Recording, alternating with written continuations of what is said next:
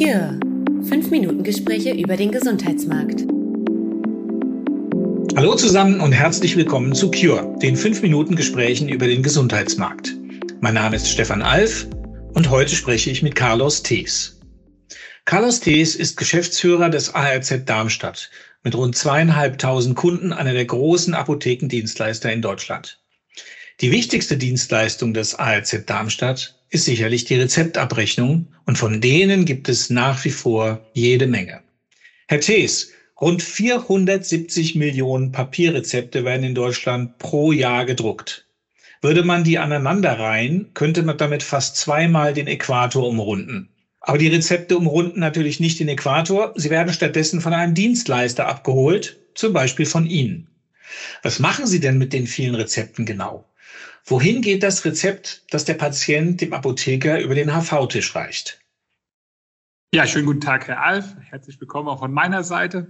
Das Rezept, wenn es der Apotheker entgegennimmt, wird zunächst taxiert. Das bedeutet, der Apotheker trägt die PZN, die er abgegeben hat, sowie den dazugehörigen Preis über seine Warenwirtschaft ein und druckt das Ganze oben rechts auf das Rezept. Dann durchläuft das Rezept noch verschiedene Kontrollstufen in der Apotheke und dann kommen schon wir und holen die Rezepte in den Apotheken ab. Wir verarbeiten das Rezept dann und machen es, kurz gesagt, zu Geld. Dieses Geld holen wir von den Krankenkassen und schütten es dann natürlich wieder an die Apotheken entsprechend aus. Und warum rechnen die Apotheken nicht direkt mit den Kassen ab? So könnten sie sich doch den Dienstleister sparen. Das ist durchaus eine berechtigte Frage. Die einfache Antwort ist, weil die Komplexität einfach sehr hoch ist und es auch wenig Sinn macht, dass jede einzelne Apotheke mit jeder einzelnen Krankenkasse abrechnet. Es gibt ja eine unglaubliche N-zu-M-Matrix, um das miteinander zu verbinden. Das heißt, es ist sowohl für die Krankenkasse als auch für die Apotheken einfacher, wenn sie eben eine Adresse haben, von der sie dann entweder komplett das Geld bekommen oder eben eine Adresse haben, wo dann alle Abrechnungen von allen Apotheken entsprechend enthalten sind. Und zudem gibt es eben viele Spezifika in der Abrechnung, die auch alle von uns Rechenzentren ausgerechnet werden müssen, wie zum Beispiel die Herstellerrabatte, die die Hersteller an die Krankenkassen geben und von uns entsprechend verarbeitet werden, die Zuzahlung, die der Patient schon in der Apotheke leistet, der gesetzliche Apothekenabschlag, der wiederum in der Rechnung abgezogen wird und so weiter und so fort. Das heißt, es sind viele Detailbausteine, die alle ausgerechnet werden müssen. Und es ist heute auch mit der ganzen Technik, die noch dazugehört, das ist dann noch der dritte Aspekt, dass man eben einen Papierbeleg, ein Image dazu erzeugen muss und dann auch noch einen Abrechnungsdatensatz in einer bestimmten spezifischen technischen Norm. Das alles kann eine Apotheke heute organisatorisch kaum noch darstellen und vor allem auch nicht zu den Preisen, zu denen wir das Ganze anbieten. Ist denn das rosafarbene Papierrezept, das im Fachchinesisch ja Muster 16 genannt wird, überhaupt noch zeitgemäß?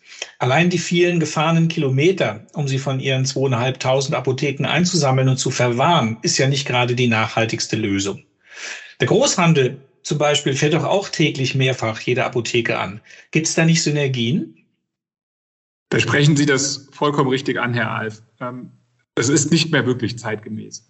Deswegen engagieren wir uns auch schon seit vielen Jahren in der Unterstützung vom E-Rezept, weil Sie haben vollkommen recht, ein Papierbeleg zunächst elektronisch zu erzeugen, dann mit Papier, also dann mit, also dann zu bedrucken und als Papier auszugeben, um es dann wieder elektronisch einzuscannen und zu verarbeiten, ist tatsächlich nicht mehr die Technologie, die 2023 State of the Art ist. Die Lösung dazu ist tatsächlich das E-Rezept. Und ja, wir versuchen natürlich auch in Kooperation mit dem Großhandel Logistikstrecken zu optimieren, haben teilweise eigene Dienstleister. Das geht mal besser, mal schlechter.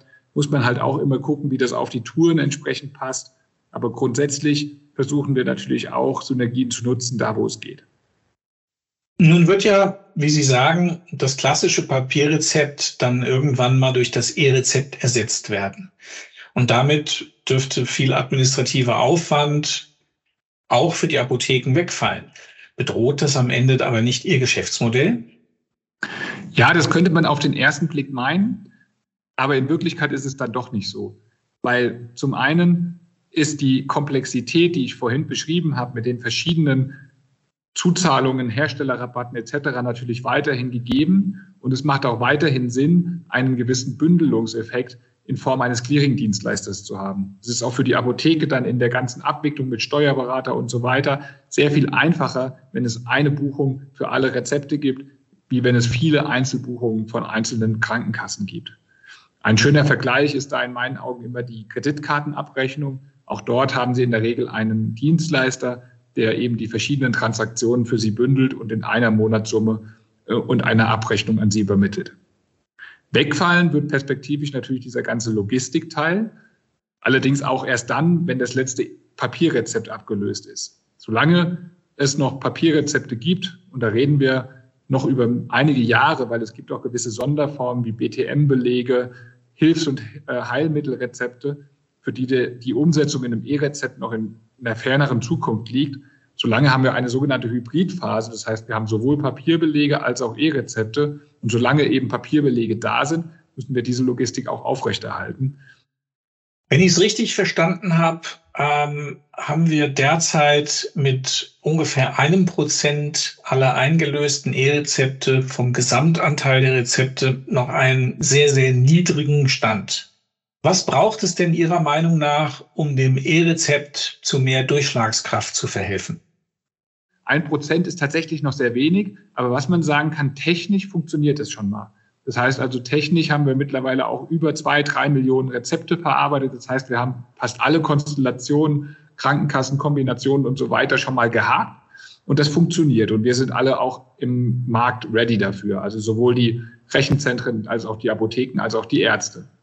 Aber wie könnte man das noch forcieren? Da liegt der Schlüssel ganz klar bei den Ärzten. Weil der Arzt aktuell entscheidet, ob er ein Papier oder ein E-Rezept ausstellt. Und, er, und die viele Ärzte sehen für sich einfach keinen Vorteil. Und das ist so ein bisschen das Problem. Aber man könnte es natürlich eventuell auch lösen, indem man entweder die Ärzte stärker in die Verpflichtung nimmt über Sanktionen oder so. Aber schöner ist natürlich, wenn man vielleicht auch einen Nachfragepush erzeugen könnte. Das heißt, wenn der Patient aktiv nach den E-Rezepten fragt, glaube ich, könnte das auch vielleicht die Motivation der Ärzte erhöhen. Dazu müsste aber der Patient natürlich entsprechend aufgeklärt sein und überhaupt erst mal wissen, dass es überhaupt E-Rezepte gibt und dass man die auch einfordern kann. Also viel Arbeit für die Kommunikationsbranche bei der Aufklärung über die Vorteile des E-Rezepts. Vielen Dank, Herr Thies. Sehr gerne. Das war Cure, ein Podcast der Klenk und Hursch Kommunikationsberatung.